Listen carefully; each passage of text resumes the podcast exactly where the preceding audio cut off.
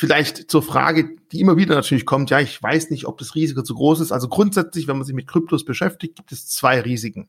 Das erste Risiko ist, in Kryptowährung zu investieren. Das zweite Risiko ist, nicht in Kryptowährung zu investieren.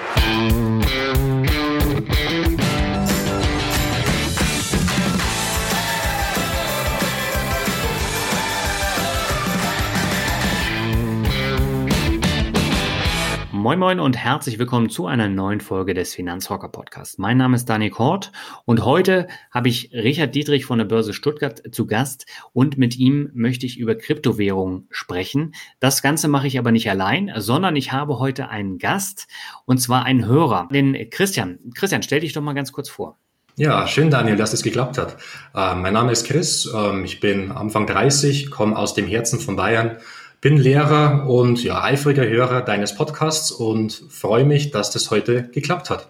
Ja, ich habe eben schon gesagt, wir sprechen heute über Kryptowährung. Ist das ein Thema, mit dem du dich vorher schon groß beschäftigt hast?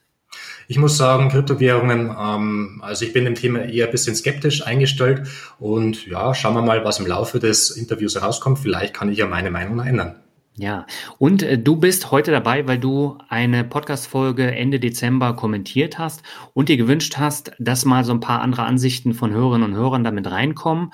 Und das habe ich dann zum Anlass genommen, um mit dir mal zu sprechen und auch hin und her zu mailen. Warum ist dir das so wichtig, dass da auch mal so ein paar andere Meinungen mit reinkommen? Ja, ich glaube, das Ganze ist mal ein Versuch. Ich hoffe einfach, dass ich vielleicht den, die ein oder andere Frage stellen kann, die ein Hörer oder eine Hörerin auch stellen würde. Und ja, schauen wir mal, was rauskommt. Ja, ich bin auch sehr gespannt. Wenn euch die Folge gefallen hat oder äh, wenn ihr Anmerkungen dazu habt, dann schreibt gerne in die Kommentare auf dem äh, Blog finanzrocker.net. Das ist sehr, sehr wichtig, damit wir einfach wissen, ob äh, so eine Folge dann künftig nochmal vorkommt und ob es sinnvoll ist, solche Folgen dann ähm, noch häufiger zu machen. Und das würde uns beide sehr freuen. Und äh, Christian, würde ich sagen, gehen wir jetzt ab zum Interview mit Richie, oder? Das machen wir. Heute habe ich nach zwei Jahren mal wieder Richard Dittrich von der Börse Stuttgart im Finanzrocker Podcast zu Gast und wir sprechen dieses Mal nicht über die Börse wie beim letzten Mal, sondern in erster Linie über Kryptowährung. Willkommen zurück, Richie. Hallo, freut mich wieder hier zu sein. Hi. Ja, freut mich auch. Und das Interview führe ich heute nicht allein, sondern mit dem Finanzrocker-Hörer Chris, der sich einige Fragen für heute überlegt hat. Und ich sage auch ein herzliches Moin Moin, Chris.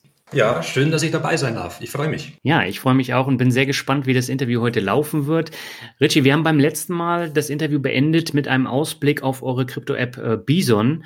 Seitdem ist ja eine ganze Menge passiert in den zwei Jahren und die App wird auch sehr gut angenommen, oder? Auf jeden Fall. Also sogar jetzt so gut, dass wir einfach momentan ein bisschen Probleme haben, kann man ehrlich sagen, was die Legitimation angeht.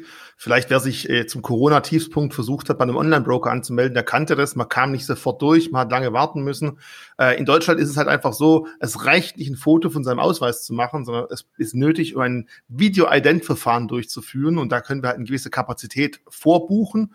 Und wir haben äh, dreimal so viel, wie es üblich war, als Kontingent gehabt. Okay. Wir haben es auch nochmal erhöht, aber es reicht einfach nicht, dass jeder sofort durchkommt. Und ja, da, da hat uns einfach der Erfolg und hat der Kryptozug überfahren. Es zeigt aber auch, dass der Markt einfach unglaublich interessant für viele Anleger ist und da viele auch wollen, absichtlich in Deutschland unterwegs zu sein und einfach einen Anbieter haben, der eben nicht irgendwo auf einer Insel sitzt, wo ich vielleicht Urlaub machen würde, sondern halt auch gewisse regulatorische Bedingungen. Und da gehört halt einfach auch KYC über Videoident dazu. Also ich kann jetzt nicht sagen, wasch meinen Pelz, aber mach ihn nicht nass. Ich will Deutschland reguliert sein. Ich möchte aber nicht die regulatorischen Bedingungen einhalten müssen. Es tut mir leid an alle, die lange warten müssen.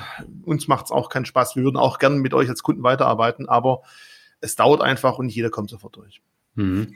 Lass uns ganz kurz nochmal darüber sprechen. In Deutschland haben wir das Problem, es gibt nur zwei große Anbieter von diesem Video-Ident-Verfahren. Ähm, und jetzt ist es so, Bison arbeitet mit der Solaris Bank zusammen und die Solaris Bank arbeitet, glaube ich, auch noch mit Trade Republic zusammen. Und die haben ja natürlich auch eine Erfolgswelle äh, sondergleichen gehabt in den vergangenen Monaten. Wie schwierig ist das, dass es nur zwei solche Anbieter gibt? Also es gibt theoretisch auch noch andere. Du kannst von jetzt auf nachher so einen Prozess, der eben ganz gut abgestimmt sein muss, nicht einfach auf irgendwas umhängen. Ich meine, bei uns kann man mhm. auch schon anfragen, ja, dann macht das doch altmodisch wieder über Postident. Also vielleicht kennt man das noch, früher ist man dann zur Post gegangen, hat es da hingelegt und wenn du halt ein Konto mit deiner Frau zusammen aufmachen wolltest, dann hat die gute Dame hinterm Schalter versucht zu erklären, dass einer ja auch reicht. Da muss ich auch sagen, nein, das reicht nicht, das Konto geht auf beide. Ähm, man kann einfach so einen Prozess nicht von jetzt auf nachher ändern. Was man halt kann, wir haben nach gewissen Zeiten immer wieder die Möglichkeit, das Kontingent zu erhöhen. Wenn ich sagen will, ja. so, jetzt möchte ich wieder doppelt so viel. Das kann ich halt nicht von Tag zu Tag machen, das ist sogar der Forecast. Äh, das dauert meistens auf Monatssicht und da kann man halt auch nur nicht von jetzt auf 1000 Prozent erhöhen, sondern man kann nur schrittweise erhöhen. Es gibt auch noch ähm, andere Verfahren, die versucht werden durchzuführen. Auch in Deutschland gibt es neben ID Now noch weitere Verfahren. Ich weiß, viele sind halt verwöhnt, wenn sie sich irgendwo einen Anbieter von einem Handelsplatz im Ausland suchen. Da kennt man es halt. Ich mache ein Foto, schicke das hin. Äh, N26 hat damit mal Riesenprobleme mit der BaFin bekommen, weil da wegen Geldwäsche einfache mhm. Legitimationen durchgeführt wurden, die es gar nicht gab. Und seitdem heißt es so, Video-Ident-Verfahren, nach denen den Vorgaben müssen gemacht werden, los geht's. Und da kann man sich leider nicht dagegen wehren. Okay. Ja, Chris, dann würde ich sagen, dann leg du mal mit deiner ersten Frage zum Thema direkt los. Okay, vielen Dank, Daniel. Ja, meine erste Frage wäre, die Medien bezeichnen äh, Kryptowährungen manchmal etwas salopp als Gangsterwährungen, die vor allem da sind, um anonym zu bezahlen. Ja, was ist jetzt mit den Medien? Übertreiben die ein bisschen? Wird das Thema ein bisschen zu oberflächlich behandelt oder haben sie vielleicht doch recht? Es kommt natürlich immer darauf an, denn sollte man Medien mal zurückspielen, es gibt über 8.500 verschiedene Kryptowährungen. Äh, welche meinen die denn? Und dann sollte man den auch fragen, ob denen eigentlich bekannt ist, was die größte Gangsterwährung der Welt ist. Das wäre die 100-Dollar-Note.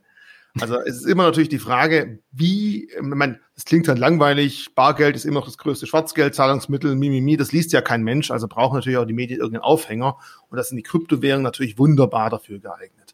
Ähm, wir haben ja gerade anleitend schon das Thema Know Your Customer, KYC, also Legitimation, bevor ich ein Konto aufmachen kann, besprochen. Und da sollten sich vielleicht viele Medien, nicht alle, aber viele mal genau überlegen, was schreiben sie denn da? Ja, die Transaktion, wenn ich jetzt dem Alex was zuschicke, dann brauche ich vom Alex nur eine, wenn ich jetzt beim Beispiel Bitcoin mal bleibe, seinen öffentlichen Schlüssel, seinen öffentlichen Key und über diesen öffentlichen Schlüssel könnte ich ihm Bitcoins zuschicken. Er könnte dir wieder zuschicken und du wieder mir zurück. Die Blockchain ist komplett transparent. Jede dieser Transaktionen, man sieht nicht die Namen von uns, man sieht aber, wer wann welchen Betrag von welcher öffentlichen Adresse zu welcher Adresse übertragen hat.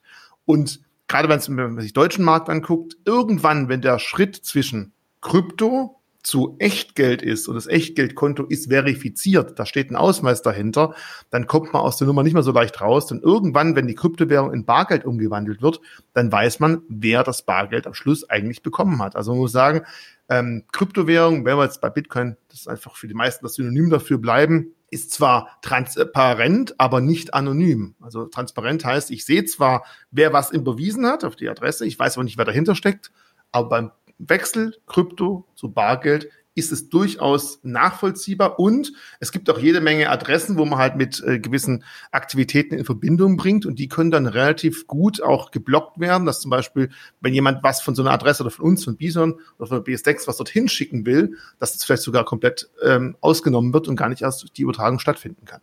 Also besser als Bargeld äh, ist es definitiv, aber Bargeld ist halt einfach null nachvollziehbar. Da kannst du mit dem Koffer die Grenze überschreiten und das fällt keinem Menschen auf, außer du bist halt gerade derjenige, der das geprüft hat. Okay, du hast ja vorher gesagt, es gibt ein äh, paar tausend Kryptowährungen. Welche Kryptowährung ist denn deiner Meinung nach die beste? Ja, jetzt muss ich natürlich aber aufpassen, weil ich immer äh, so, so als Börsenmitarbeiter ein bisschen, ähm, wie soll ich sagen, compliance-sichtig vorsichtig sein muss. Aber aus meiner Sicht kann ich sagen, ich würde mich jetzt nicht an die letzten 5000 Kryptowährungen halten, weil einfach da ganz viel Scam und Betrug auch dabei ist. Also wer das mal möchte, schaut sich mal die Seite deadcoins.com an.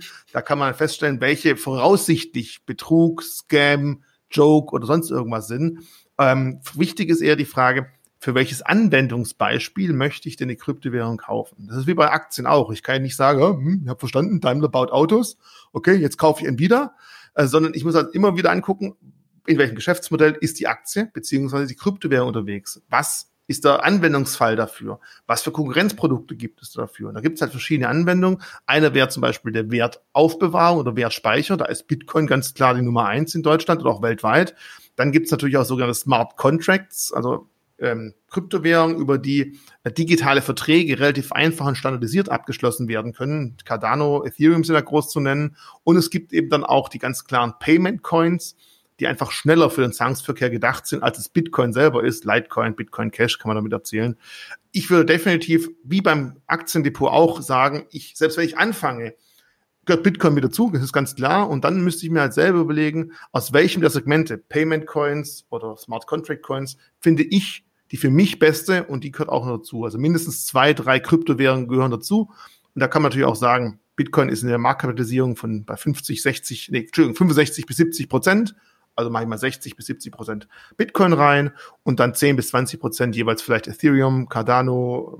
Wer momentan auf dem Zock aus ist, kann sich auch mit XRP beschäftigen, weil da gibt es gerade ein Problem in den USA. Die SEC hat der Herausgeber von Ripple ähm, dafür, ja, bezeichnet als, die haben illegalerweise Wertpapiere ausgegeben, deswegen hat sich diese Währung auch extrem schwer mitbewegt, ist eher etwas ähm, im, im Röschenschlaf verfallen. Und wenn man halt jetzt denkt, na gut, das Ganze kommt wieder vom Tisch, dann kann man vielleicht hoffen, dass es da wieder nach oben geht.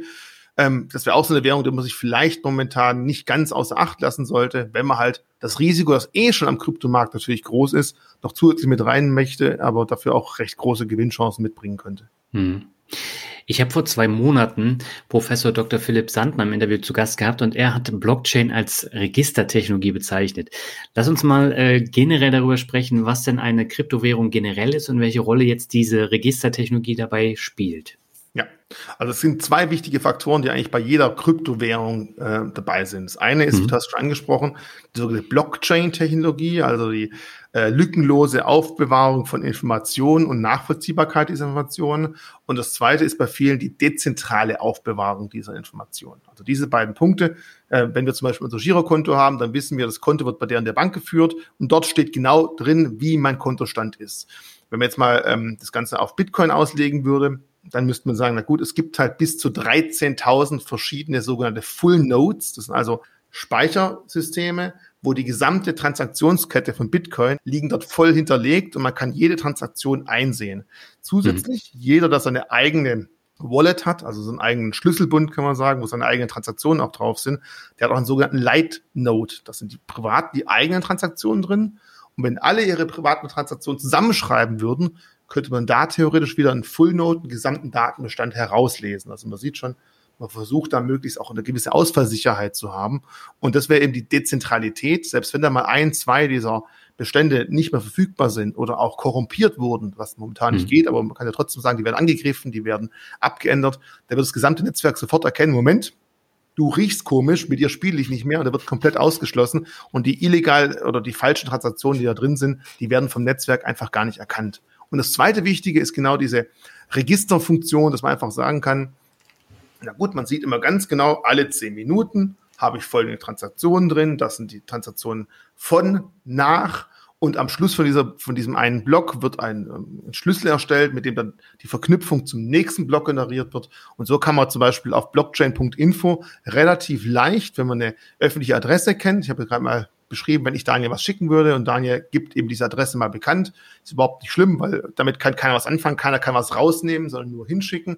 Dann kann man aber halt ganz genau nachvollziehen, wie oft Daniel mit dieser ähm, Adresse irgendwelche Transaktionen vorgenommen hat. Und dafür ist dieses Register vorhanden. Und das kann nicht einfach mal jemand sagen, so, delete, falsch, funktioniert nicht, sondern je mehr neue Blöcke nach dieser Transaktion stattgefunden haben, je sicherer ist das Ganze verwahrt, weil um zum Beispiel einen Block, der schon zehn neue Transaktionen über sich hat, abzuändern, müsste man insgesamt elf Blöcke korrigieren und das ist momentan, oder was korrigieren, korrumpieren, angreifen, was absolut nicht möglich ist. Das heißt also, die Blöcke sind ganz schön aufbereitet, lang nachvollziehbar und auch sehr, sehr, sehr sicher. Ähm, also mit äh, aktueller Datenrechenmöglichkeiten und Leistung, die wir auf der Welt haben, ist es eigentlich kaum möglich, so einen Block irgendwo zu korrumpieren und aufzurechnen. Und wenn, dann hat man einen abgebrochen. In der Zeit sind aber fünf neue, zehn neue, hundert neue draufgekommen. Und dementsprechend kann keiner diese Daten aktuell angreifen. Mhm. Chris, hast du eine Nachfrage dazu? Nee, was mich jetzt interessieren würde, du hast mich jetzt vielleicht überzeugt, dass ich in Kryptos investieren will. Jetzt kaufe ich Kryptos und verkaufe ich Kryptos. Was sagt denn eigentlich das Finanzamt dazu? Also auch da müsste ich sagen, fragt mal einen Steuerberater oder Finanzbeamten. Ähm, aber so unter uns, das hört ja keiner, ist es einfach so, dass Kryptowährungen aktuell wie zum Beispiel Währungen oder Gold betrachtet werden. Das heißt, wenn du nach einem Jahr deine Kryptowährung mit Gewinn verkaufst, sind sie nach einem Jahr steuerfrei. Und wenn du sie innerhalb von einem Jahr verkaufst, dann ja, dann darfst du deinen privaten persönlichen Steuersatz eben äh, zu Rate ziehen und hast dann dort eben diese Abgaben zu tätigen. Wichtig ist auch, wenn du eine Kryptowährung kaufst und diese dann wieder veräußerst und in eine andere Kryptowährung wechselst, jeder dieser Wechsel, auch wenn du nicht in Euro transferierst, sondern zum Beispiel Bitcoin, Ethereum, Ethereum, XRP und XRP wieder zurück zu Litecoin, immer wenn das innerhalb von einem Jahr geschieht, gilt es als Transaktion, die steuerpflichtig ist. Also nicht denken, was viele halt oft tun, erst wenn die Schranke wieder von irgendeiner Kryptowährung zu Euro geschieht, was ich zwischendrin mache, ist ganz egal. Nein, bei jedem neuen Wechsel von einer Kryptowährung zu einer anderen ist diese Jahresfrist zu berücksichtigen. Hm. Was heißt denn in dem Zusammenhang FIFO? First in, first out. Also wie man es halt häufig oder Buchhaltung auch sieht, dass man einfach ähm, nachvollziehen kann, in dieser Berechnung, wann ist dieses Jahr abgelaufen? Da wird immer geschaut, welcher Kauf, welche Transaktion ging als erstes rein. Hm. Und auf die wird dann geschaut, wenn ich nach einem Jahr wieder den Verkauf tätige, wird auf die Transaktion, die ich als erstes in der Kette getätigt habe, die am längsten zurückliegt, diese Differenz zum Kauf im Gewinn oder Verlust berücksichtigt. Also das heißt dann, ähm, wenn ich eben nach, nach neun Monaten was verkaufe und ich muss was versteuern, dann kann ich nicht selber sagen, hm, welchen Kauf möchte ich denn als Gegenzug dagegen rechnen, sondern wird eben festgelegt und wird geschaut, okay, das muss man auch selber machen in den meisten Fällen. Wie war mein Kauf, der erste, den ich getätigt habe? Und den nehme ich dann wieder raus und den verkaufe ich und darüber muss ich dann die Differenz im Gewinn oder Verlust einfach für mich, für meine privaten Transaktionen festlegen. Hm. Aber bei euch ist es ja auch so, wenn es über die Solaris Bank läuft, dann werden die Steuern automatisch abgezogen oder läuft das separat? Also bei euch, jetzt spreche ich dann mal wahrscheinlich für Bison, das ist der, der ja. Punkt, den du meinst. Es gibt dort ähm, so einen, einen Report, den wir dir zur Verfügung stellen, wo am Ende von dem Jahr, beziehungsweise am Anfang des neuen Jahres, dir festgelegt wird, okay, hier sind die Transaktionen deines letzten Jahres. Dieser Block der Transaktionen hast du getätigt innerhalb von einem Jahr. Ja, werde aktiv, lieber Kunde, das müsst ihr machen, das machen wir nicht. Und mhm. bei diesem Block der Transaktion hast du einfach ähm, Gewinne erwirtschaftet über einem Jahr. Die werden für dich dann steuerfrei, aber mit den Informationen muss jeder selber hantieren, muss jeder selber in seiner Steuererklärung eintragen. Und ich würde durchaus auch raten, tut das, weil die Welt wird transparent und digital und es fällt definitiv auf. Und sonst kann es ganz schön teuer werden, wenn da rückwirkend plötzlich viele Gelder äh, nochmal nachversteuert werden. Und ganz mhm. ehrlich, bei Aktien wäre sowas ein wahrer Traum. Nach einem, ach, hänge Null dran, nach zehn Jahren steuerfrei zu verkaufen. Das ist bisher für viele noch ein großer Vorteil bei dem Kryptomarkt, dass man einfach da dieses eine Jahr hat, äh, was es bei anderen Anlageklassen einfach nicht gibt. Mhm. Jetzt sind Kryptowährungen ja momentan der absolut heiße Scheiß. In den letzten Monaten ging das ja richtig nach oben und äh, ein Punkt, äh, der damit einhergeht, war ja eben, dass sich so viele jetzt äh, unter anderem bei Bison angemeldet haben. Jetzt habe ich mir aber die Frage gestellt, wird eine Kryptowährung später wirklich mal ein anerkanntes Bezahlmittel sein oder ist das aufgrund der Schwankung gar nicht möglich? Also zum einen, äh, vielen, vielen Dank, dass du Bison als so wichtig erachtest. Aber ich würde jetzt nicht behaupten, dass es an Bison oder auch an der BSDEX lag, die zweite Tochtergesellschaft für uns, wo man auch Kryptowährungen handeln kann, dass der Kryptomarkt so dermaßen auf Fahrt aufgenommen hat.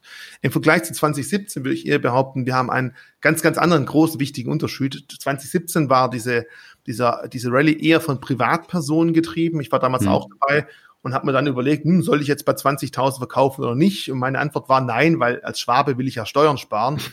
Jeden Freund, der mich gefragt hat, soll jetzt noch investieren, habe ich aber nein gesagt, weil es zu teuer ist. Also es ist immer dumm, wenn man einen Rat einem Freund gibt und sich selber nicht dran hält. Ich blieb aber dabei, habe nachgekauft. Warum es jetzt so dermaßen Fahrt aufnimmt, hat eher die, äh, den, den Ursprung, dass einfach ganz viele institutionelle äh, Anleger mit dabei sind. Sei es jetzt hm.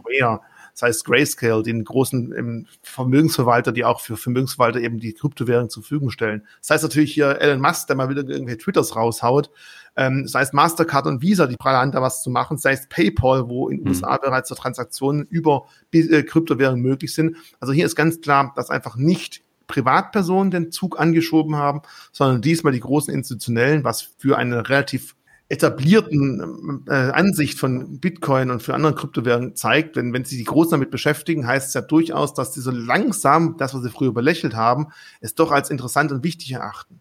Und jetzt komme ich auch mal auf deine Frage zurück, die habe ich nicht vergessen. Äh, es kommt immer darauf an, welche dieser Kryptoassets du als Zahlungsmittel ansiehst. Also mhm. viele sehen ja ähm, entweder Kryptowährung als Wertaufbewahrung oder auch als Vernichtung, je nachdem, wann man es halt gekauft hat. Ja. Äh, also viele vergleichen zum Beispiel Bitcoin mit Gold. Da können wir vielleicht nachher mal ein bisschen drauf eingehen. Das ist ein sehr interessantes Beispiel. Ähm, aber auch viele andere Transaktionsmünzen kann man durchaus auch für die Bezahlung benutzen. Das ist natürlich die Frage, habe ich dann immer noch Euro als Referenz und ich weiß, ich zahle 5 Euro und es kann halt mal sein, ich zahle dann 0,000021 Bitcoin oder 0,0023 Bitcoin oder ist wirklich die Bezahlung am, an der Kryptowährung selber festgehalten und dafür sind momentan wahrscheinlich die Schwankungen doch ziemlich rabiat. Hm. Aber, ähm, aber das wird sich auch mal feststellen, irgendwann, wenn sich der Markt eingependelt hat, kommen wir vielleicht dazu, dass man auch damit Bezahlung tätigen kann. Bei vielen Dingen, wenn wir jetzt gerade von Bitcoin sprechen, ist aber auch von der Praxis her ist einfach nicht machbar, damit zu bezahlen. Stellt mal vor, ihr zahlt euren Kaffee mit Bitcoin. Äh, mit Bitcoin kann die Transaktion bis zu zehn Minuten dauern je sicherer die sein soll, je mehr neue Blöcke müssen drüber geschrieben werden. Also wenn wir sagen, nochmal drei neue Blöcke wären zehn Minuten plus dreimal zehn, also 30 Minuten. Ja, in der Zeit ist der Kaffee kalt und der Milchschaum ist auch zu lang zusammengefallen. Dafür ist es nicht geeignet. Aber es gibt andere Coins und auch andere Technologien. Äh, Lightning Network wäre so eins, wo durchaus sowas auch mal möglich ist. Aber Stand jetzt würde ich die Kryptos eher als für viele Wertaufbewahrungsspeicher sehen und vor allem auch als neue Technologie, um einfach Verträge digital standardisiert und schnell abzuschließen als Internet, ja, sagen wir mal 4.0, aber auch für ein Bezahlsystem, das irgendwann mal für Maschinentransaktionen gedacht ist im Micropayment-Bereich, wo man mhm. einfach nicht groß irgendwelche Zahlungsverkehrsströme austauschen muss, sondern die Maschinen das selbstständig irgendwann mal tun können. Okay. Chris, investierst du denn schon in Kryptowährungen? Nee, tatsächlich nicht. Also ich bin noch ein bisschen skeptisch. Also ich merke beim Richie, der, der vielleicht auch berufsbedingt, ähm, hat er natürlich eine sehr positive Meinung zu, äh, zu Bison. Das wäre jetzt auch gleich meine Frage. Ähm, ich als Kleinanleger, ja, was kommt denn da für mich eigentlich in Frage? Soll ich jetzt noch nur im Bison investieren oder gibt es vielleicht noch andere Möglichkeiten, in Kryptowährungen zu investieren? Und was sind denn dann die Vor- und Nachteile für mich als Kleinanleger? Also Bison ist eine Handelsplattform, über die du einfach deine Kryptowährung gegen Euros tauschen kannst. Das war eine in Deutschland regulierte. Ich habe vorher schon BSDEX angesprochen. Es gibt natürlich auch viele internationale Plattformen. Ähm, wenn du halt mit Englisch kein Problem hast, dann natürlich muss man ganz klar sagen, da ist ähm, Coinbase, Binance sind sehr große Plattformen, wo man sich genauso auch überlegen kann, dort zu handeln. Vielleicht zur Frage, die immer wieder natürlich kommt, ja, ich weiß nicht, ob das Risiko zu groß ist. Also grundsätzlich, wenn man sich mit Kryptos beschäftigt, gibt es zwei Risiken.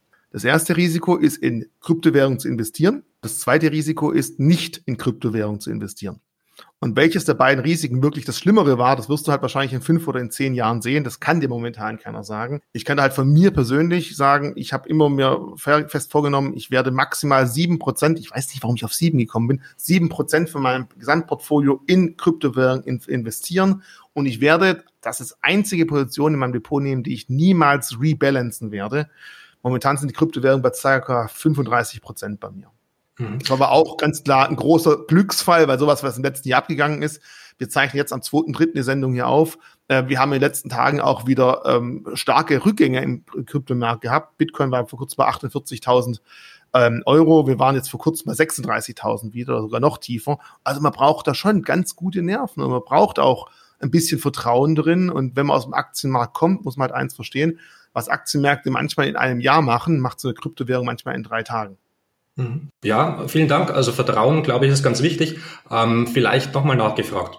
Ja, soll ich jetzt vor allem Bison mein Vertrauen schenken oder gibt es da noch eine, die eine oder andere Möglichkeit für mich als Kleinanleger?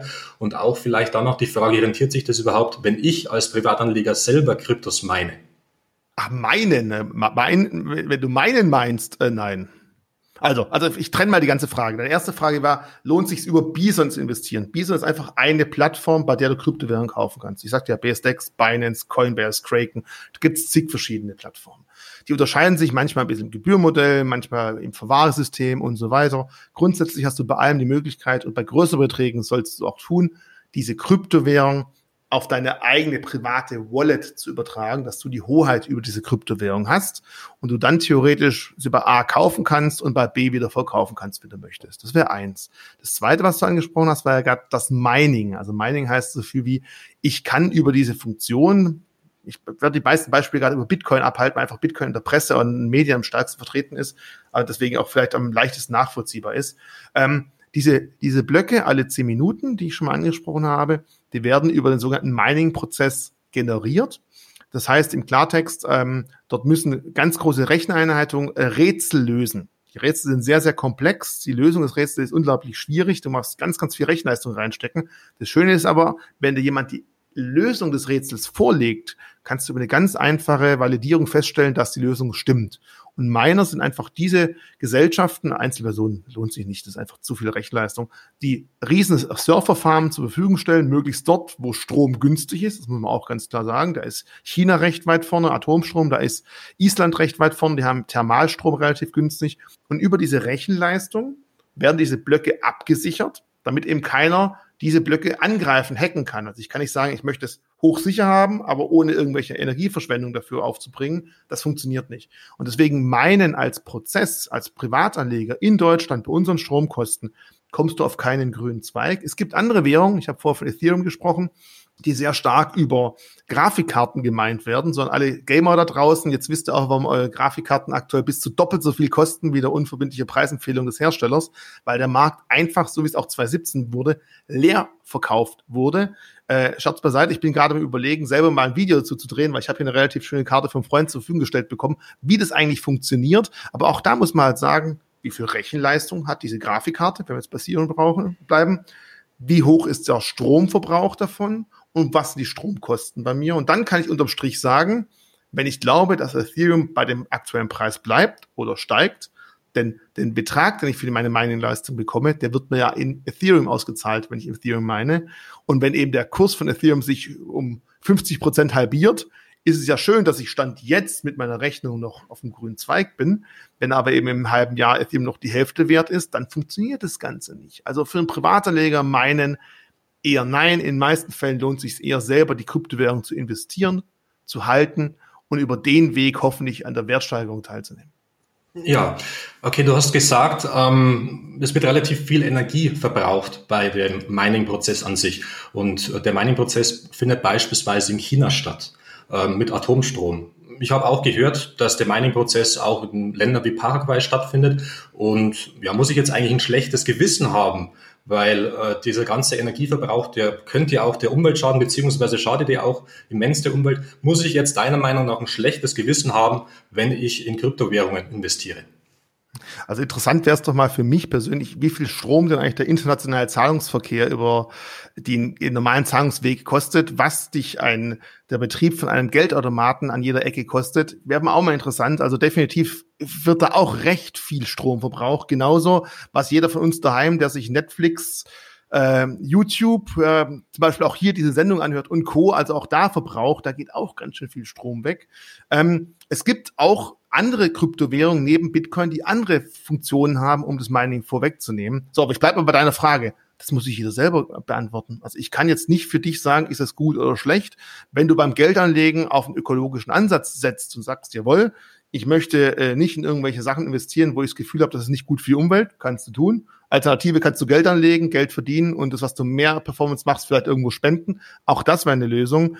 Ich bin bei mir wirklich, das klingt jetzt vielleicht hart, aber wenn ich Geld anlege, möchte ich erstmal gucken, dass ich zumindest meinem Gewissen, was die Menschenrechte angeht, selbst da habe ich auch, also ich habe auch ein Gewissen, selbst als Börsianer, da bin ich wirklich sehr, sehr empfindlich. Und bei anderen Sachen gucke ich lieber, dass ich einen Ertrag erwirtschafte und lieber mein gutes Gewissen mit einer Spende irgendwo zugute komme, was meistens mehr Sinn macht, meiner Meinung nach. Ja, ich habe mal gerade geschaut, ähm, also der Cambridge Bitcoin Electricity Consumption Index, der schätzt ein, wie viel Strom aktuell für das Mining aufgewendet wird.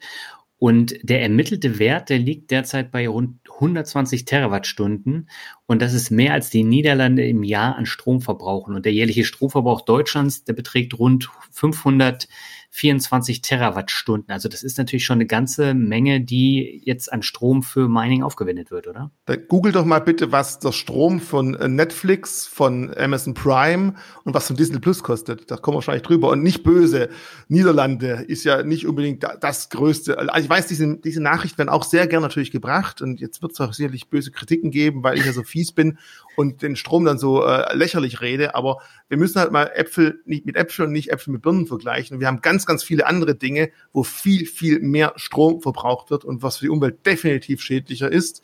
Ähm, aber das wird halt in der Presse natürlich lang nicht so interessant äh, dargelegt, wie es natürlich häufig mit Krypto ist. Das mhm. heißt nicht, dass es gut ist, was da passiert. Aber wir müssen halt überlegen, dieser Strom ist ja nicht dafür da, dass man einfach irgendwo jemanden die Wohnung heizt, äh, wo es eh warm ist, sondern der dient dazu, die Absicherung dieser Blockchain vorzunehmen. Hast du nicht gerade Äpfel und Birnen miteinander vergleicht? Bei Netflix hat jetzt überhaupt nichts mit Geld verdienen zu tun. Und ja. ja echt, sagt das mal Netflix-Aktionär. Konter. Bam. Aber bei dir ist ja um, um tatsächlich Netflix schauen gegangen. Nein. Also Netflix schauen ist für mich so ein Privatvergnügen und hat jetzt irgendwie nichts mit Geld verdienen zu tun. Also für mich war das jetzt ein Äpfel- und Birnen-Vergleich. Also nee, ich weiß schon, dass, ich stimme ja vollkommen zu, äh, dass das letztendlich jeder für sich selber entscheiden äh, muss. Ja. Aber ich finde jetzt den äh, Energieverbrauch auch immens und in unserer Zeit, glaube ich, ist schon die Frage berechtigt, ähm, ob man die Energie nicht für irgendwas anderes verwenden sollte als für so, naja, wie soll ich es nennen, äh, für momentanen Hype, wie er da ist. Soll man Energieverbrauch dafür nutzen, vielleicht um äh, Metall, das kein Mensch mehr braucht, aus den Tiefen der Erde rauszuholen? Weil ähm, ich google gerade mal, was denn die Förderung von Gold zum Beispiel so eine Energie kostet, wie viel Quecksilber da ins Wasser Amazonas geflossen wird. Das liest man halt selten. Also ist es auch wieder Teufel mit Teufel Belzebub ausleihen, bringt nichts. Ähm, es ist einfach so, ja, es fließt recht viel Strom weg. Es wird dafür verbraucht. Es ist auf Nimmerwiedersehen. Man kann es sicherlich auch für andere Sachen einsetzen. Ich sage aber nochmal, der normale internationale Zahlungsverkehr, der Betrieb von irgendwelchen Geldautomaten und Co. verbraucht auch recht hohe Strommengen. Das sieht man halt nirgends. Das ist nicht so plakativ und deswegen unterhält sich da auch keiner drüber. Aber gerade, wie gesagt, äh, wenn man von vielleicht gar nicht nötig spricht, dann würde ich halt wirklich gerne auch mal den Vergleich zu, zu, zur Goldförderung sehen. Da sind wir jetzt gerade schon in der Antarktis, wir sind in der Tiefsee, wir sind in den Regenwäldern. Auch das ist nicht unbedingt das Beste für die Umwelt. Hm. Ich, ich habe gerade mal äh, geschaut. Also es ist tatsächlich so, dass äh, die Streaming-Dienste 200 Milliarden Kilowattstunden Strom pro Jahr verbrauchen. Also du hast recht. Also an all diejenigen, die sich beschweren, wie böse doch Bitcoin ist, ja, dann hören wir halt einfach Streaming aufzuschauen, dann hätten wir das wieder ausgeglichen. Aber es ist einfach schwierig. Und jetzt ist mal schön, dass du gerade nachgeschaut hast. Vielen Dank. Mhm. Weil das zeigt einfach mal, man sollte auch viele Sachen, die man irgendwo liest, oh, so viel für die Niederlande ist ja total viel Strom. Dann müsste man mal gucken, was gibt's denn sonst noch, was einfach viel Strom verbraucht und da einfach mal das Verhältnis zueinander setzen. Gut ist es ja. nicht, ich habe gerade schon angesprochen, ähm, es gibt andere Kryptowährungen, Ethereum ist da gerade auf dem Weg dahin, die einen anderen Mining-Prozess vornehmen. Das bisherige ist sogenannte Proof of Work. Es wird geprüft, ob du eine Arbeit erledigt hast. Und für diese erledigte Arbeit kriegst du als Miner wenn du diesen Block abgeschlossen hast, einmal eine Transaktionsgebühr, die diese Inhalte des Blocks darstellen, aber auch einen Block oder ein Bitcoin gutgeschrieben, aktuell 6,25. Es gibt auch ein anderes System, das nennt sich sogenanntes äh, Proof of Stack. Das heißt, du hinterlegst deine Kryptowährungen und sicherst damit diese Blockchain ab. Damit kann man die Energiekosten um bis zu 99 Prozent senken. Ethereum ist gerade auf dem Weg dahin, ist einen ersten Schritt gegangen, wird auch noch ein Weilchen dauern. Das ist kein Hebel, weil es einfach kein Unternehmen ist, das was bestimmt, das ist eine große Community. Die sind auf dem Weg dazu, dieses neue äh, System, was heißt Ethereum, neues System einzuführen. Und dann kann es durchaus sein, dass irgendwann mal auch die Bitcoin-Community sich genau das sagt, wir müssen hier eine Änderung vornehmen. Auch das kann sein. Wichtig ist, Bitcoin, wie wir ihn jetzt kennen, hat nichts damit zu tun, wie der ursprüngliche erste Bitcoin gemeint wurde. Das entwickelt sich weiter, es kommen neue Ansprüche, es kommen neue Anforderungen. Und wenn einfach da der Druck ganz groß ist, kann es auch mal sein, dass sich da auch eine Änderung vorgenommen werden kann. Hm. Ich habe jetzt noch mal eine Frage zu Bison. Ihr habt euch auf fünf unterschiedliche Kryptowährungen fokussiert, nämlich Bitcoin, Ethereum, Litecoin, Ripple und Bitcoin Cash. Warum auf die fünf? Weil es die kapitalstärksten sind. Einfach das größte Interesse. Es liegt ja noch was dahinter. Es ist ja nicht nur, dass wir sagen, wie handeln die, sondern wir haben auch bei uns die Blocknox, die die Verwahrung dieser Kryptoassets vornimmt. Und da ist ja. der große Aufwand. Die müssen sicher verwahrt sein. Und äh, wenn man halt eine sichere Verwahrung für fünf sicher aufbaut, das funktioniert. Wenn man es für 35, 55 oder 125 macht, wird es irgendwann sehr, sehr schwierig, aber irgendwann auch unwirtschaftlich, weil wenn halt für diese 125. Krypto-Asset-Klasse nur dreimal im Monat eine Transaktion geschieht, macht es halt relativ wenig Sinn. Muss man ganz einfach aus wirtschaftlichen Gründen sagen. Aber äh, nichtsdestotrotz, wir haben auf unserer Liste, auf der langen Liste von neuen Features von Bison definitiv noch stehen, weitere Kryptowährungen hinzuzuführen. Aber wir haben ja anfangs ja gesagt, oder ich, der Erfolg hat uns da überrannt. Wir müssen erstmal das Problem mit der KYC irgendwie äh, vor der Straße kriegen, um dann auch neue Ideen und weitere Prozesse aufzunehmen. Mhm. Chris, du hast jetzt ja noch nicht angelegt.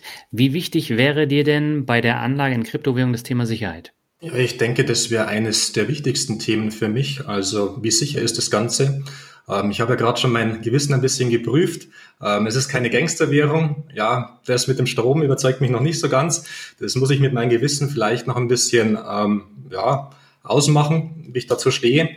Und Sicherheit ist ein sehr wichtiges Thema für mich. Ähm, wie ist denn das mit eurem Gewissen? Der Spread ist aktuell bei 0,75 bei Bison. Ja, äh, kann ich da als Anleger erwarten, dass vielleicht das Spread noch ein bisschen günstiger für mich wird oder äh, findet ihr das momentan angemessen? Also bei Bison ist es so, ähm, dass das Spread einfach die gesamten Kosten darstellt. Du hast keine Übertragungskosten, du hast keine Verwahrkosten. Selbst wenn wir, also wenn du von deiner Krypto-Asset Wallet auf deine private was überweist, zahlst du dafür keine Gebühren, die übernehmen auch wir. Und dementsprechend ist es einfach ein All-In-Paket. Es gibt auch ein, ein, anderes System, wo wir angesprochen BSDEX, wo die Spreads meistens geringer sind. Dort gibt es dann leichte Gebühren von der Transaktion her, ähm, wo man unterm Strich vielleicht sogar ein bisschen günstiger rauskommt. Also einfach die Frage, was will man als Anleger? Möchte man sehr schnellen, sehr einfachen Zugang haben? Da finde ich Bison absolut fair. Wenn ich sagen will, ich gucke auf den letzten Zehntel Cent Spread und Gebühren, dann wäre zum Beispiel aktuell die BSDEX vielleicht auch manchmal etwas günstiger an mancher Stelle. Aber die Frage ist immer, habe ich als Alternative irgendwo eine Plattform, die nicht nach deutschen Regularien reguliert ist? Dementsprechend haben wir auch viel, viel weniger Kosten, muss man ganz ehrlich sagen. Und dann kann es natürlich auch sein, dass sie dort einfach auch günstiger das Ganze anbieten können. Also ich sag mal, vom Spread her habe ich ein recht gutes Gewissen. Ich kann auch ganz ehrlich sagen, ich selber bin auch Bison-Kunde und habe da auch einen größeren, 1, 10, 100, fünfstelligen Betrag liegen. Und den habe ich auch bei Bison gekauft. Okay, ähm, aber lass uns mal beim Thema Sicherheit äh, nochmal bleiben. Du hast Wallet eben angesprochen. Wenn ich da jetzt als ganz unbedarfter Anleger daran gehe und ich lege bei Bison an, da ist ja keine Wallet mit drin. Die muss ich ja dann irgendwo anders hinpacken. Wie funktioniert denn das Ganze? So, das wäre eh meine Frage gewesen. Was heißt denn für euch Sicherheit? Also sicher, dass die Währung nicht schwankt, die gibt es nicht. Deswegen kauft man eine Kryptowährung, weil sie schwankt. Und man hofft halt langfristig auf ihren Schwankungen nach oben als nach unten. Kurzfristig wäre es katastrophal, wenn ich sage, ich habe hier Geld, ich brauche es in zwei Wochen wieder und ich lege es in Kryptowährung an. Sorry, dann äh, kann man auch ins Casino gehen. ist ganz böse. Ich vergleiche ungern Börse und Casino. Aber hier ist das Risiko einfach sehr, sehr, sehr hoch. Man muss halt langfristig an die Funktion glauben und dann macht es definitiv Sinn. Also Schwankung, Punkt eins. Zweiter Punkt ist einfach, wie wird das Ganze verwahrt? Bei Bison verwahren wir das treuhändisch für die Anleger. Das heißt, wir haben wirklich eine Verwahrstelle, wo das Ganze verwahrt wird. Äh, und du kannst von dort aus, wenn du sagst, okay, ich habe da jemand, der nimmt mir die Arbeit ab, das kostet mich auch nichts, das lasse ich ihn machen. Oder ich sage mir, nee, ich traue es mir zu, das Ganze selber zu tun. Jetzt kommen wir zu dieser sogenannten Wallet. Wallet, Geldbeutel, Brieftasche ist aber die falsche Beschreibung. In meinem vorigen Beispiel habe ich schon gesagt, es gibt eine offizielle, einen offiziellen Schlüssel, eine offizielle Adresse, die kann man jemandem weitergeben, um eine Transaktion zu erhalten. Zusätzlich habe ich einen privaten Schlüssel und den sollte ich auf jeden Fall für mich halten. Und dieser private Schlüssel ist an sich verschlüsselt in dieser Wallet hinterlegt. Deswegen habe ich vorher den Wallet, die Wallet auch eher als Schlüsselbund beschrieben. Mhm. Warum ist es so wichtig? Äh, die Bitcoin, ich habe diese extreme Gigabyte Datenmenge vorher angesprochen, kann man sich sehr schön wie eine riesen, riesen, riesengroße Landkarte vorstellen. Und irgendwo auf der Landkarte ist mein Schatz vergraben. Irgendwo, das Kreuz markiert die Stelle, das kennt man ja. Ähm, und um diese Stelle genau zu finden, brauche ich meinen Schlüssel. Deswegen hört man auch immer wieder, dass Leute irgendwo ihren Schlüssel, ihren Zugang verloren haben und nicht mehr in die Kryptowährung reinkommen. Ja. Man geht davon aus, dass aktuell circa bis zu 30 Prozent der ausgegebenen Kryptowährung, das ist über 18.000 äh, Bitcoin circa, auf nimmer wieder verschwunden sind, weil die Leute einfach den Zugang nicht mehr haben. Und das muss man auch verstehen. Ich habe die Möglichkeit, ich lasse es bei Bison liegen, die verwahren das für mich. Wenn ich es mir aber zutraue, dass ich selber mir das auf meine private Wallet, Schrägstrich, Schlüsselbond hole, dann muss mir auch eins klar sein, es gibt nicht die Möglichkeit, Passwort vergessen, neues Passwort per E-Mail zuschicken. Wenn ich, Entschuldigung, Scheiße baue, ist das Ding weg. Das Einzige, was man da betrachten muss, man kann schon gewisse Sicherheitsmechanismen machen. Ähm, man kann, wenn man so eine Wallet anlegt, einfach ein Stück Software, die kann man auf einem USB-Stick installieren. Während der Installation bekommt man auch einen sogenannten Seed hinterlegt oder angezeigt. Seed sind meistens 12 bis 18 Schlüsselwörter, die man sich bitte, bitte, bitte aufschreiben sollte. Äh, ich habe es vor kurzem mich auch gebraucht, weil mein USB-Stick einfach mal den, die Grätsche gemacht hat und da waren da noch knappe äh, 0,6 Bitcoin drauf. Dann fängt man plötzlich einmal zu schwitzen, wenn das Ding halt bei 45.000 Euro steht. Hm. Äh, und ich musste dann auch mit einem Seed die Wallet wiederherstellen. Hat wunderbar funktioniert. Also ich brauche dann diesen Seed, irgendwo auf Papier aufgeschrieben. Und ich muss natürlich noch wissen, welche Wallet, von welchem Hersteller, welchem Namen hatte ich. Und ich muss das Passwort kennen, das ich damals auf dieser Wallet drauf hatte. Und im Idealfall ähm, würde ich einfach dieses, diesen, dieses Blatt Papier, wo mein Seed drauf ist, irgendwo bei jemandem hinterlegen, dem ich vertraue, der am besten mit diesen zwölf oder 18 Wörter eh nichts anfangen kann und der auch räumlich von mir getrennt ist. Ich kann ganz ehrlich sagen, das Stück Papier lag bei meinen Eltern. Und dann, dann kann man, also man kann schon eine gewisse, da kommt es darauf an, wie stark gehe ich drauf ein und mache selber das Ganze sicher. Nächster Punkt ist, da will man nie dran denken, aber was passiert, wenn man verstirbt? Und die Ehefrau äh, hatte heim einen USB-Stick mit einem Programm, wo es nicht draufkommt und ich weiß, was es ist. Und diese 18 Wörter, naja, der war halt schon senil, dass es zusammengeschrieben hat. Und dann schmeißt sie das Ding halt weg. Also auch da, wenn man halt selbstständig was machen möchte, Sicherheit, Verwahrung, auch für die Hinterbliebenen, da muss man sich halt im Klaren sein und dann kann man selber das auch in die Hand nehmen, wenn man sich zutraut, definitiv. Hm. Und wie sicher ist jetzt, wenn ich meine Kryptowährung bei Bison lasse? Ähm, wir haben dort ein sogenanntes, also es gibt verschiedene Möglichkeiten, wie die Wallet aufgelegt ist. Es gibt sogenannte Hot und eine Cold Wallet. Das ist wie bei der Bank auch. Mhm. Du hast Geld vorne im Schalterraum. Das ist jederzeit verfügbar. Hot Wallet heißt, sie ist mit dem Internet verbunden. Und es gibt eine sogenannte Cold Wallet. Da ist diese, diese Wallet komplett vom Internet getrennt, gelöscht und da kommt auch keiner drauf zu. Dieser Cold Wallet Bereich ist sicher, da kommt keiner rein, weil keine Verbindung zum mhm. Internet. Die Hot Wallet ist da, die ist verfügbar, da könnte theoretisch immer irgendwas geschehen, wenn man halt nicht sorgfältig damit umgeht. Viel schlimmer, sage ich ganz ehrlich, ist nicht der Angriffspunkt bei irgendeiner Wallet. Viel schlimmer sind wir selber, weil wir dann irgendwo auf irgendeine E-Mail-Adresse falsch reagieren, weil wir irgendwo auf ein Phishing-Mail reinfallen, weil wir irgendwo unsere Daten nicht aus dem E-Mail-Transferfall gelöscht haben da sind, wenn man von Risiken spricht, viel größere Einfallstore als bei der Wallet oder beim Verwahrer. Hm. Chris, hast du das jetzt alles verstanden? Naja, also waren viele Begriffe. Sagen wir mal so, ähm, ich habe, also ich glaube, ich habe schon Vertrauen in die Technik und ich habe vor allem auch Vertrauen in die staatliche Regulierung von dem Ganzen. Also ich kann mir jetzt nicht vorstellen, Bison ist ja äh, eine deutsche App von der Börse äh, Stuttgart, kann man ja so sagen. Und ich denke, das ist alles äh, sicher geprüft und ähm, ich habe jetzt da wenig technische Bedenken. Ähm, bloß mir ist jetzt noch ein anderer Gedanke äh, gekommen. Und zwar sagst du ja, steuerlich wäre es vielleicht ganz günstig, die, die Kryptowährung ein Jahr oder über ein Jahr zu halten. Aber wenn ich mir jetzt die Volatilität ähm, anschaue von dem Ganzen, die Volatilität anschaue, ähm, dann wäre es vielleicht besser, dem ganzen Daytrading zu betreiben. Die Volatilität ist natürlich echt krass. Also die steigen, die fallen und ähm, ist es nicht irgendwie eher was fürs Daytrading, eine Kryptowährung? Wird auch von vielen dafür genutzt, ganz klar. Und äh, ich sag mal, das eine tun, das andere nicht lassen. Man kann beides tun. Also im Idealfall hast du halt schon früh angefangen, Beträge zu sammeln weil äh, wenn du jetzt, sag ich mal, in regelmäßigen Abständen immer was kaufst und nach einem Jahr anfängst, das Zeug wieder zu verkaufen, hast du ja trotzdem immer wieder gewisse Tranchen, die dann schon wieder steuerfrei sind. Ansonsten musst du halt ganz klar sagen, du musst bei jedem Verkauf überlegen, wie ist mein persönlicher Steuersatz. Und dann musst du halt auch klar sein, von deinem Gewinn fließt dann bis zu 40, 45 Prozent halt wieder ab. Es kann aber trotzdem natürlich definitiv interessant sein. Aber das muss halt jeder Anleger für sich halten. Wenn er Daytrading, Chartanalyse und Co. bei Aktien als absolut beste Weg findet, man kann diese Funktionalitäten definitiv auch im Kryptomarkt ansetzen. Es wird halt einfach immer schwieriger, wenn man halt kurzfristig versucht, was zu machen. Es ist einfach so, da gewinnen einige und einige verlieren definitiv damit. Je langfristig man das Ganze betreibt, historisch, wir haben jetzt nur zehn Jahre hier im Kryptobereich, bei Aktien können wir viel länger zurückschauen, aber auch da kann man sagen, wenn ich was Langfristige betreibe, habe ich in den meisten Fällen definitiv Steigerungen dabei. Wenn ich es kurzfristig mache, wenn ich versuche, Markttiming zu betreiben, ja, dann ist häufig auch einfach Glück dabei. Dass ich zum rechten Zeitpunkt gekauft habe, bevor Elon Musk mir seinen nächsten Bitcoin-Tweet absetzt, dann bin ich total glücklich. Aber das hat dann kurzfristige Auswirkungen. Wenn ich langfristig etwas glaube, ist es wahrscheinlich etwas ruhiger. Und ganz ehrlich, wenn man mit Kryptowährungen als Investition anfängt, dann sollte das bitte nicht die einzige Investition sein. Ich sagte vorher Beimischung 7%, 5%, jeder muss sich da eine Zahl irgendwo finden. Und ganz wichtig, seht das Ganze, das klingt ein bisschen blöd, als Funny Money an. Seht es erstmal als Geld an, wo ihr sagt, ich gehe einfach vom Kauf schon davon aus, es ist weg. Also ich kann ja nur sagen, ich handle schon seit sehr, sehr langer Zeit mit Aktien. Und bei Kryptowährungen, ich bin von vornherein mit dieser Einstellung reingegangen. Ich schaue es mir einfach mal an. Mir ist klar, es ist unglaublich viel Schwankungen drin. Und ich war relativ beruhigt, obwohl ich bei 20.000 war und danach wieder bei 3.000.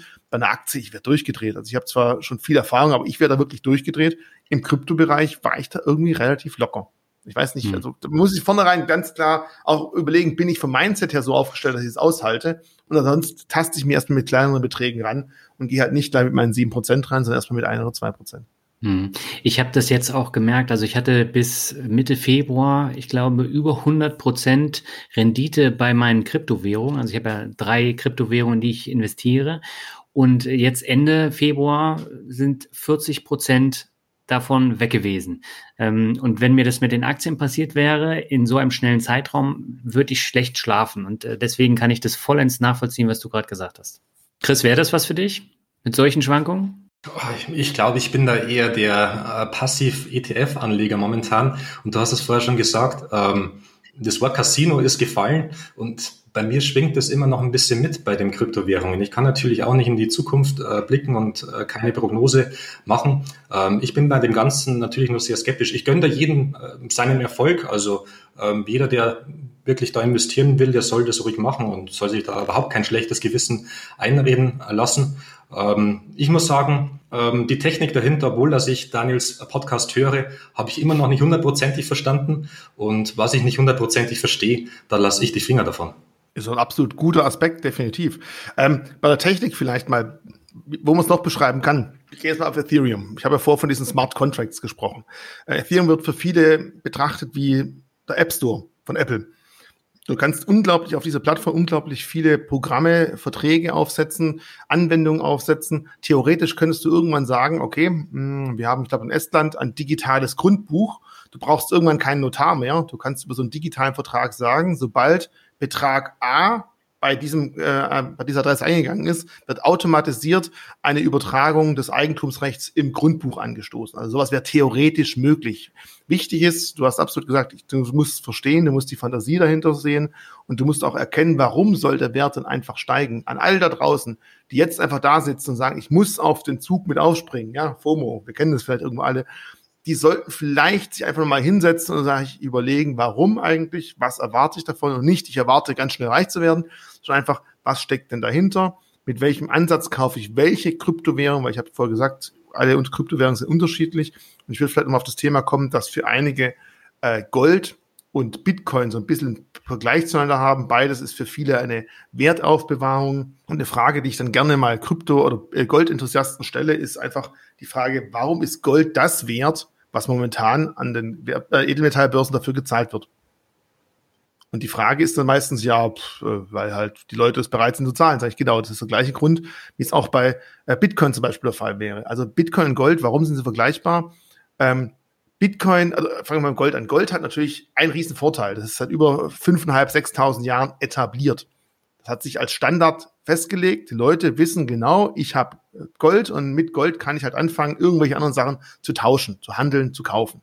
Gold ist gut aufbewahrbar, das heißt, es wird nicht schlecht. Also wenn man sich früher mal auf Räucherfisch geeinigt hätte, also statt auf Gold, hätte man Probleme gehabt. Aber mit Gold, man weiß, es ist gut aufbewahrbar und es ist gut aufteilbar. Ich kann also in kleinere Einheiten es aufbrechen und auch nur ein Fitzelchen an Gold weitergeben. Und all diese Dinge gibt es auch beim bei Bitcoin ist es gut aufbewahrbar, es ist leicht teilbar. Wir haben natürlich noch lange nicht die Historie wie bei Gold. Ja, Gold, äh, wie schon gesagt, 5.500, 6.000 Jahre. Bei Bitcoin sind es gerade 10 Jahre. Das ist ein ganz klarer Pluspunkt für Gold. Ein weiterer Punkt, der immer wieder angesprochen wird, ist, ja, äh, es, ist es ist nicht unendlich. Also bei Gold hört man immer wieder, ja, es gibt ja nur eine gewisse Menge an Gold und wenn die weg ist, ist es vorbei. Ähm, und darum kann der Preis ja nur nach oben gehen, wenn man so sieht. Bitcoin, wir haben von 18, äh, von 21 Millionen Bitcoins circa 18 bereits gemeint.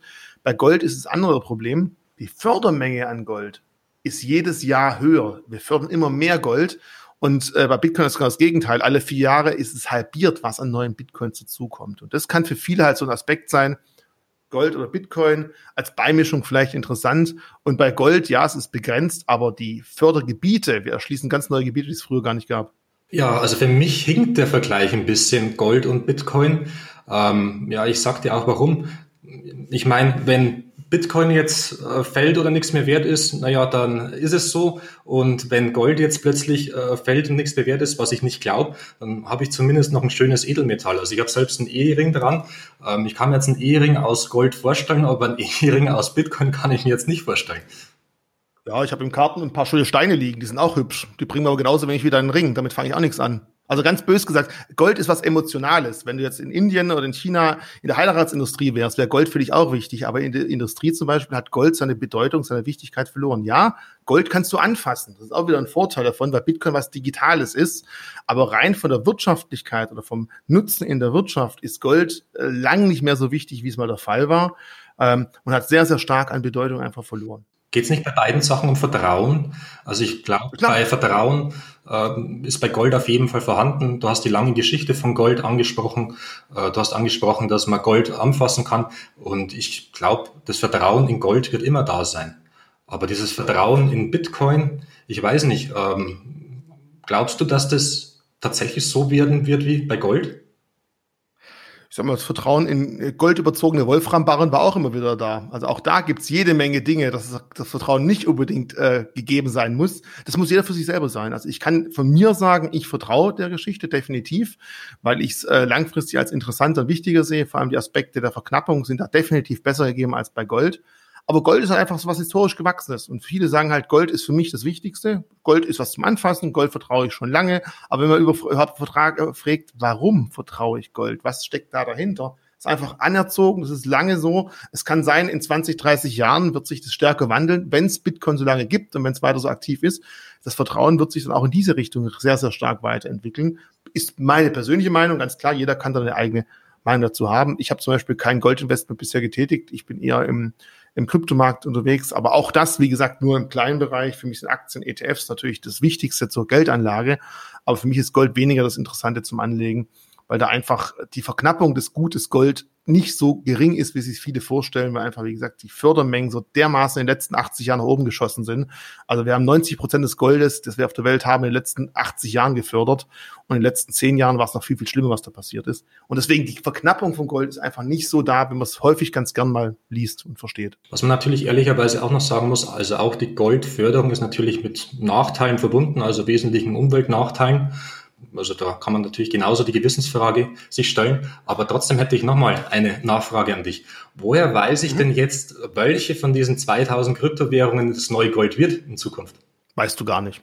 Kannst du nicht wissen. Ähm, außerdem sind es ja 8.500 Kryptowährungen, sind noch viel, viel schwieriger. Und deswegen würde ich also als jemand, der neu einsteigt in das Thema, definitiv natürlich sagen, ich suche mir erstmal meine Kryptowährung, die eine gewisse Etablierung am Markt schon hat die einfach schon einen gewissen Vertrauensstatus hat, weil zehn Jahre ist kein langer Weg, ist nicht wirklich lange, aber es ist natürlich mehr als die Kryptowährung, die es jetzt seit einem halben Jahr gibt zum Beispiel. Also deswegen jemand, der neu einfängt, soll sich hier wahrscheinlich erstmal auf die breiteren, auf die größeren Kryptowährungen konzentrieren, weil da einfach auch die Möglichkeit besser ist, sich über Nachrichten zu informieren. Ähm, man kann es viel, viel leichter einlesen, man kann sich besser informieren, wie funktioniert das Ganze.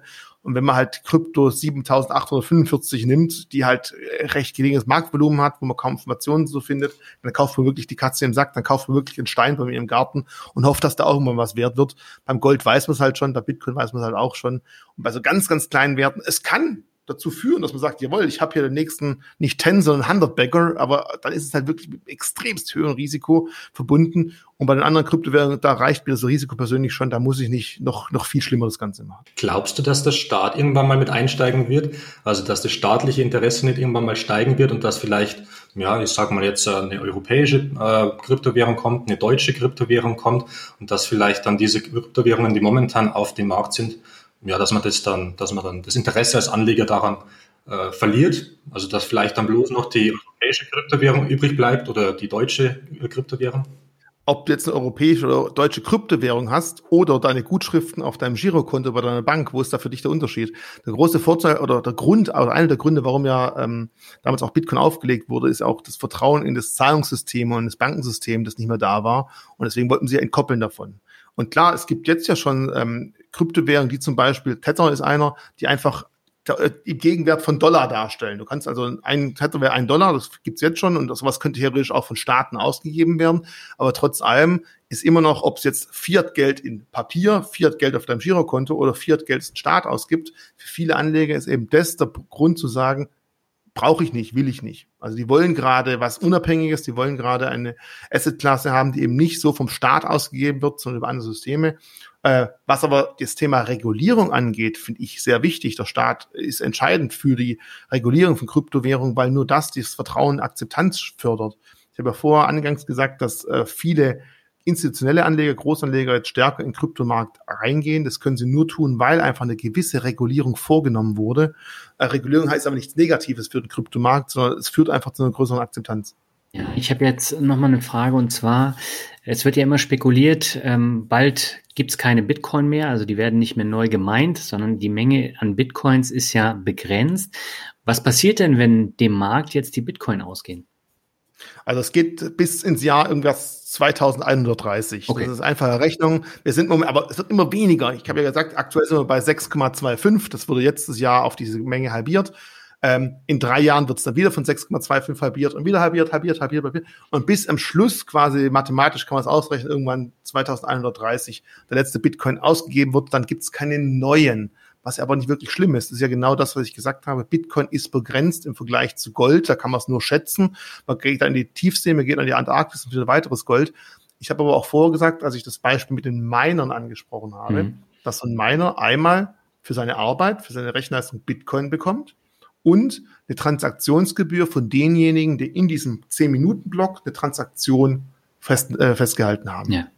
Und die Idee dahinter ist einfach, je weiter die Akzeptanz steigt, je weiter die Transaktionen fortnehmen, irgendwann brauchen die Miner nicht mehr die neuen Bitcoins, um das Netzwerk am Laufen zu haben, sondern die fokussieren sich dann ganz klar und sagen, über die Transaktionsgebühr, stärker Akzeptanz am Markt, mehr Transaktionen, mehr Transaktionsgebühren, wird das ganze Netzwerk dann zukünftig finanziert und man braucht keine neuen Bitcoins. Und für den Bitcoin selber heißt es ja, eine Verknappung von dem Gut, wenn es keine neue gibt, dann gibt es nur noch die bestehenden und die werden eher irgendwann immer weniger anstatt mehr, weil wie gesagt halt viele sich vielleicht bei der eigenen Verwahrung der Kryptowährung so ein bisschen vertun und dann muss man halt sagen, hups, der USB-Stick ist kaputt und ich habe halt dummerweise meinen Seed nicht irgendwo sicher aufgeschrieben und dann können die Dinger weg sein. Das wäre natürlich wirklich doof. Ähm, wir haben am Anfang vom Interview schon mal über Tesla gesprochen. Tesla hat ja jetzt 1,5 Milliarden äh, Firmenvermögen in Bitcoin investiert. Es gibt noch andere Unternehmen, unter anderem zum Beispiel MicroStrategy. Die sind zum Beispiel in diesem Blockchain-ETF relativ hoch gewichtet. Die besitzen etwa 0,4 Prozent aller jemals verfügbaren Bitcoin und die haben sie unter anderem über Kredite dann finanziert. Mhm. Ähm, ist das überhaupt äh, jetzt normal oder ist das nicht tatsächlich ein völlig überzogener Hype, wenn man sowas liest und hört? Ich kann jetzt nur von mir persönlich sprechen. Ich würde niemals irgendwelche Investitionen auf Kredit tätigen, mhm. ganz ehrlich. Auch zum Thema Tesla. Mich würde jetzt nicht, äh, mich würde eher interessieren, wie viel Elon Musk mit seinem Privatvermögen in Bitcoin investiert hat, weil das äh, Kapital, das Geld der Aktionäre kann man leicht investieren. Klingt vielleicht jetzt böse, aber weil es, ja, es zum Teil natürlich auch sein, weil er Großaktionär ist. Aber das wäre mal ein interessanter Punkt. Was ich viel interessanter fand, das ging ein bisschen unter, dass ja auch ähm, Tesla so als vielleicht das Marketing-Gag vielleicht auch ernst gemeint hat, zukünftig auch plant, Bitcoin als Bezahlung mhm. für neue Teslas zu akzeptieren. Auch das ist ein interessanter Punkt. Und auch was interessant ist, wenn man sich mal, ich habe vor kurzem ein Video mit Markus Miller gedreht, da haben wir uns davor mal die Stellenausschreibung bei Amazon angeschaut. Das ist häufig so der erste Punkt, um zu sehen, wo ein Unternehmen hingeht. Und wenn man das mal genau durchliest, stellt man fest, dass Amazon in naher Zukunft scheinbar auch stärker mit dem Thema Blockchain und Technologien auf dem Weg unterwegs sein möchte, weil die Stellenausschreibungen zeigen ganz klar, dass sie da Fachleute suchen. Und da wird spannend, ob die eine bestehende Kryptowährung nehmen. Das wäre dann vielleicht, wenn man die richtige hat, Glück. Oder ob die eine komplett eigene aus dem Boden stampfen. Genug Rechenleistung und genug Innovationskraft hätten die dafür. Aber das zeigt halt so langsam, dass dieses Thema Blockchain-Technologie, selbst wenn jetzt Christian sagt, er will gar keine Blockchains ähm, oder keine Kryptowährung kaufen, dann wäre es zumindest für ihn wichtig zu sehen, diese Technologie, wo findet die Anwendung? Ja. Bei welchen Aktien, in welchen Unternehmen, wo verändert sie die Welt, wo verändern sie Dinge?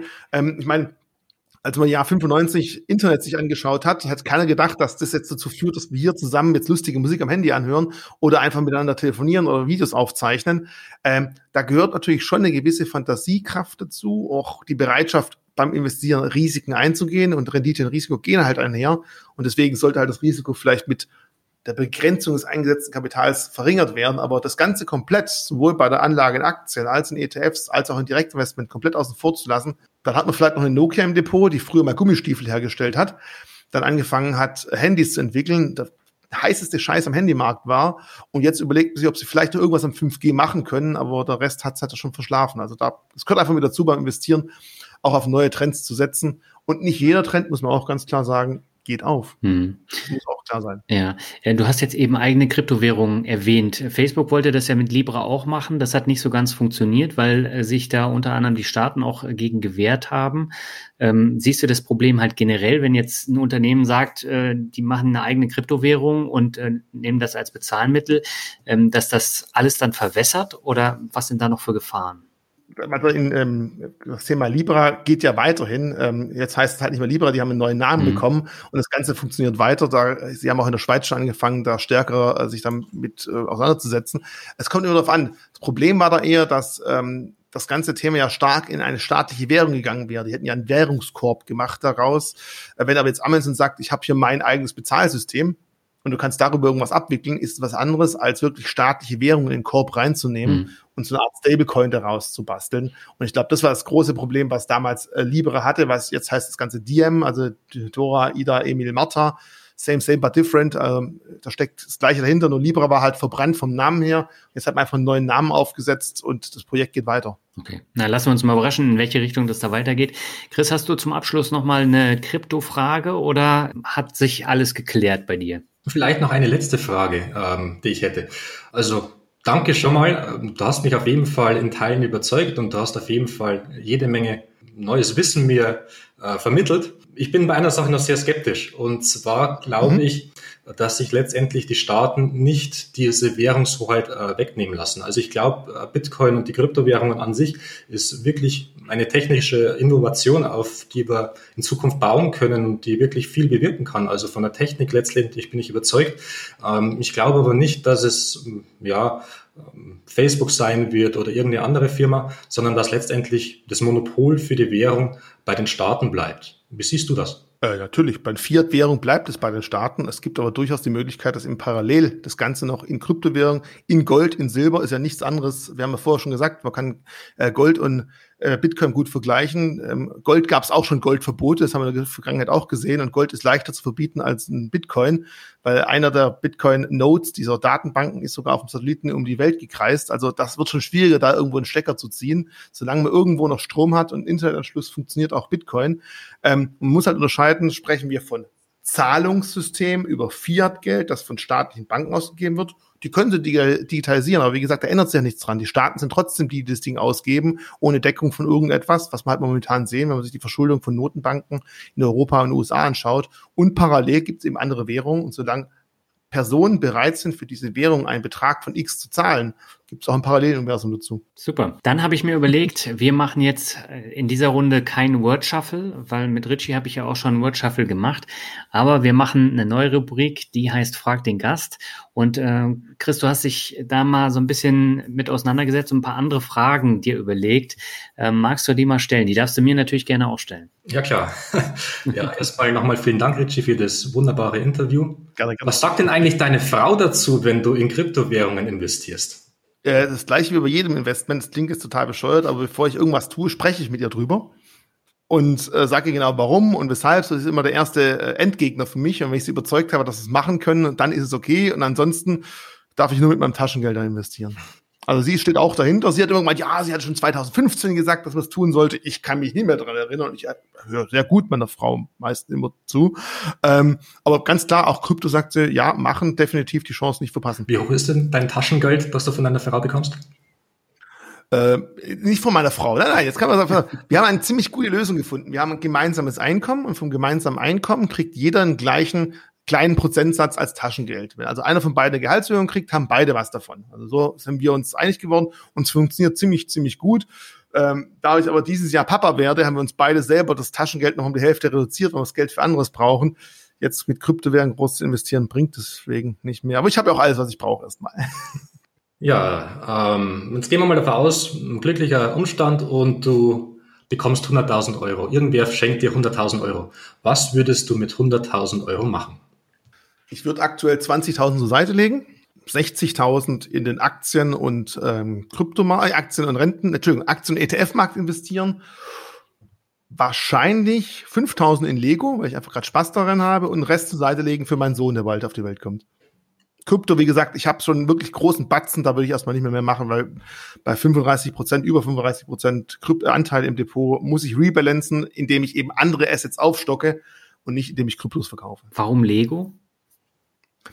Ich finde Lego einfach als, äh, als Spielzeug sehr, sehr schön. Ich habe mich auch da mit meiner Frau geeinigt. Alles, was ich in Lego kaufe als Anlage, was nach zehn Jahren nicht gewinnbringend verkauft wird, darf sie damit spielen. Also ich brauche irgendwie auch daheim Deals aushandeln. Und ich finde es einfach cool, weil ich bin Star Wars-Fan, ich bin Marvel-Fan. Ich finde, die haben richtig coole Sachen zum Spielen dafür.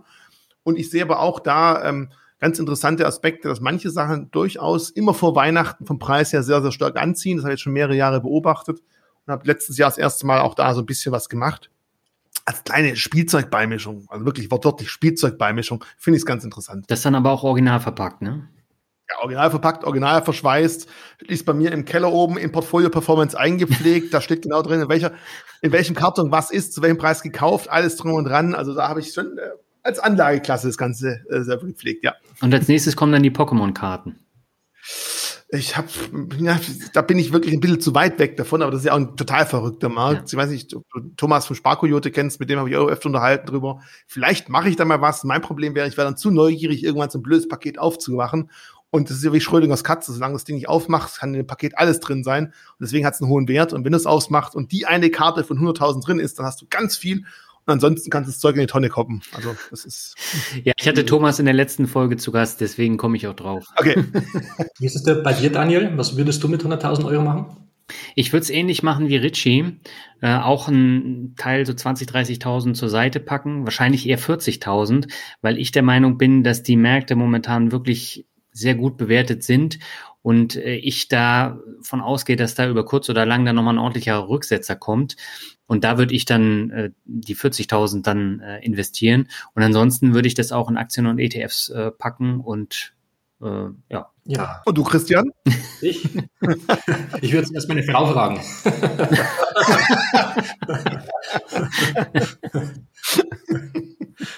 okay, ich glaube, eine Frage hast du noch, oder? Eine Frage habe ich noch, ja. Ähm, Thema Geld und Glück ist natürlich so ein Dauerbrenner.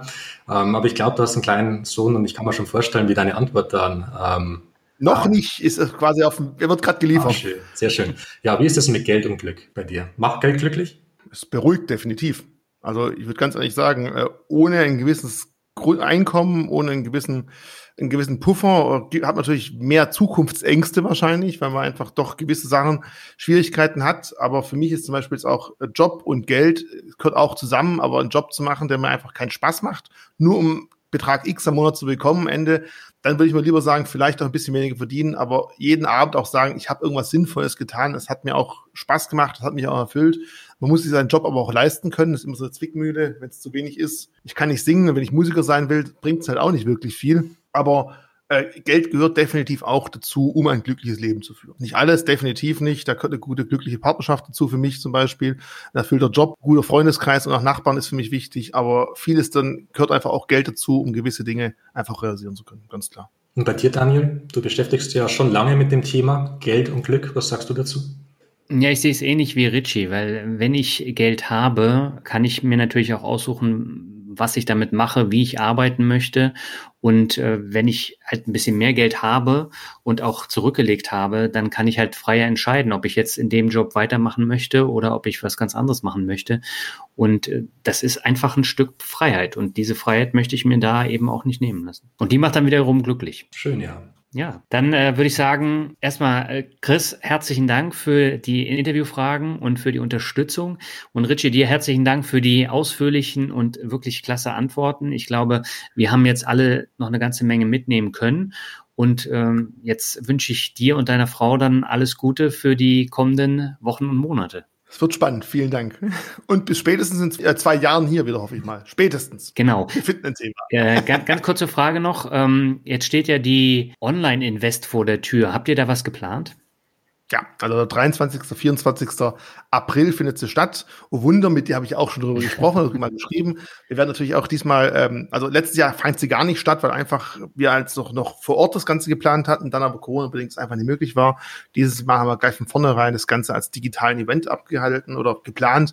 Wir werden eine große digitale Blogger-Launch haben, unter anderem einmal die Möglichkeit natürlich Vorträge, Diskussionen mit Bloggern und Überblogger und zum anderen zwei digitale Räume, wo man dann so wie so ein Stundenplan sagen kann, wann ist welcher Blogger mit welchem anderen Blogger in welchem Raum und Besucher können dann da reinkommen, können, wenn sie schüchtern sind, nur zuhören oder nur per Chat eine Frage stellen. Oder sie können auch sagen, Mensch, Daniel, dir wollte ich schon immer mal eine Frage stellen. Man hebt dann so eine Art digital die Hand, kann dann auf die Bühne kommen und kriegt dann seine Kamera und sein Mikro freigegeben und kann da auch wirklich mitdiskutieren, mitsprechen. Anstatt eben eins zu eins irgendwann jemand chattet mit dir, das macht ja gar keinen Sinn, sondern auf einer normalen Messe ist es ja auch so, da stellt jemand dir eine Frage und zehn Leute stehen rum, die interessiert es genauso. Mhm. Und wir versuchen halt möglichst gut in Anführungszeichen diesen Effekt auch digital wiederzuspiegeln. Ich bin gespannt. Ich habe jetzt auch einiges mit an dem Konzept gearbeitet, bin auch gerade dabei, die Liste zu vervollständigen. Das sind eigentlich äh, alle großen Namen, auf die ich mich freue, drauf. Ich bin gespannt und glaube, es wird eine ziemlich gute Veranstaltung. Mhm. Wenn ich mich da weiter informieren möchte, wo gehe ich dann hin auf die Investseite? Genau, also Invest 2021. Die Seite ist ganz neu auf online, die wird auch immer wieder aktualisiert, weil ich gerade immer wieder neue Namenslisten nachschicke, wer sich noch alles mit von den Bloggern dafür interessiert und angemeldet hat. Aber es wäre der beste Weg. Und sobald wir auch wissen, wie wir das Ganze mit Karten und Freikarten machen, würde ich auf dich zukommen. Vielleicht wir da auch ein paar dir der Community zu Alles klar. Richie, vielen Dank. Und Chris, auch nochmal vielen Dank.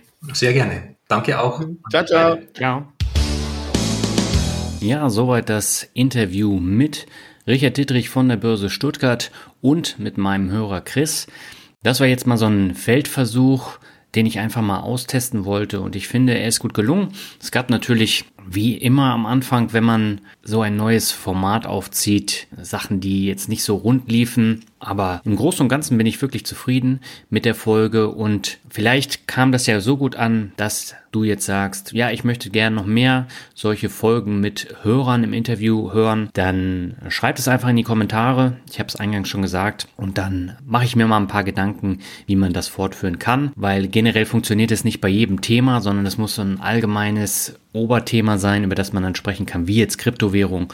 Ähm, gibt natürlich noch genug andere, ob das nun Einzelaktien ist oder ähm, das Thema ETF in unterschiedlichen Ausprägungen. Da kann man dann auch mit einem Gast sehr gut drüber sprechen und man kann als Hörerin oder Hörer dann eben auch ein bisschen Einfluss auf das Gespräch nehmen. Wenn du jetzt mehr erfahren möchtest über Richard Dittrich von der Börse Stuttgart, da haben wir jetzt gar nicht so weit drüber gesprochen, aber dann empfehle ich dir die Folge 114 aus dem Januar 2019. Da haben wir ausführlich über Richies Karriere an der Börse gesprochen. Wir haben über Börse allgemein gesprochen, aber auch über Aktien, ETFs und verschiedene andere Aspekte. Die Folge lohnt sich auf jeden Fall. Wenn du sie noch nicht kennst, dann hör einfach rein. Das ist eine sehr schöne Ergänzung jetzt zu der Krypto-Folge, weil wir ja da am Ende Ende auch über Bison gesprochen haben. Ja, bevor wir jetzt zum Ende kommen, habe ich noch zwei Bewertungen. Die erste stammt von Patrick Z und er schreibt sehr angenehme Interviews mit verschiedenen Blickwinkeln. Sehr angenehm zu hörender Podcast. Die Interviews sind sehr ruhig geführt und sprechen die Themen aus verschiedenen und auch kritischen Blickwinkeln an.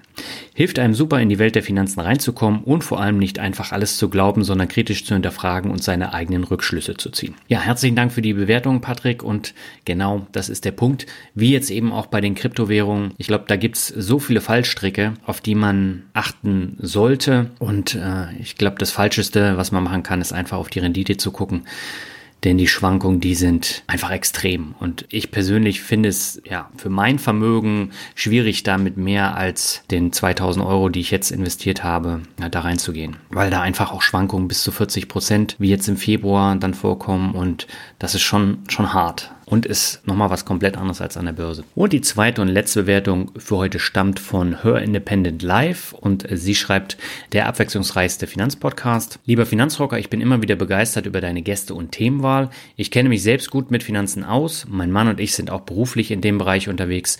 Vor circa einem Jahr habe ich dann mal eine Finanzpodcast-Pause eingelegt, weil ich dachte, viel schon gehört zu haben. Nun habe ich wieder angefangen und dein Podcast ist einer der wenigen, die auch für mich immer noch Neues bieten. Vielen Dank für deine Mühe und Arbeit. Ja, und ich danke dir herzlich für die Bewertung und freut mich, dass du nach der Finanzpodcast-Pause nach wie vor Gefallen am Finanzrocker Podcast findest. Ja, das Thema Abwechslung ist für mich wirklich das Wichtigste, weil mich nervt das immer an, wenn ich ständig die gleichen Themen dann höre und deswegen versuche ich immer wieder neue Schwerpunkte dann auch zu setzen. Den nächsten Schwerpunkt, den gibt es in zwei Wochen. Ja, und bis dahin wünsche ich dir jetzt erstmal alles Gute und bis in zwei Wochen. Ciao.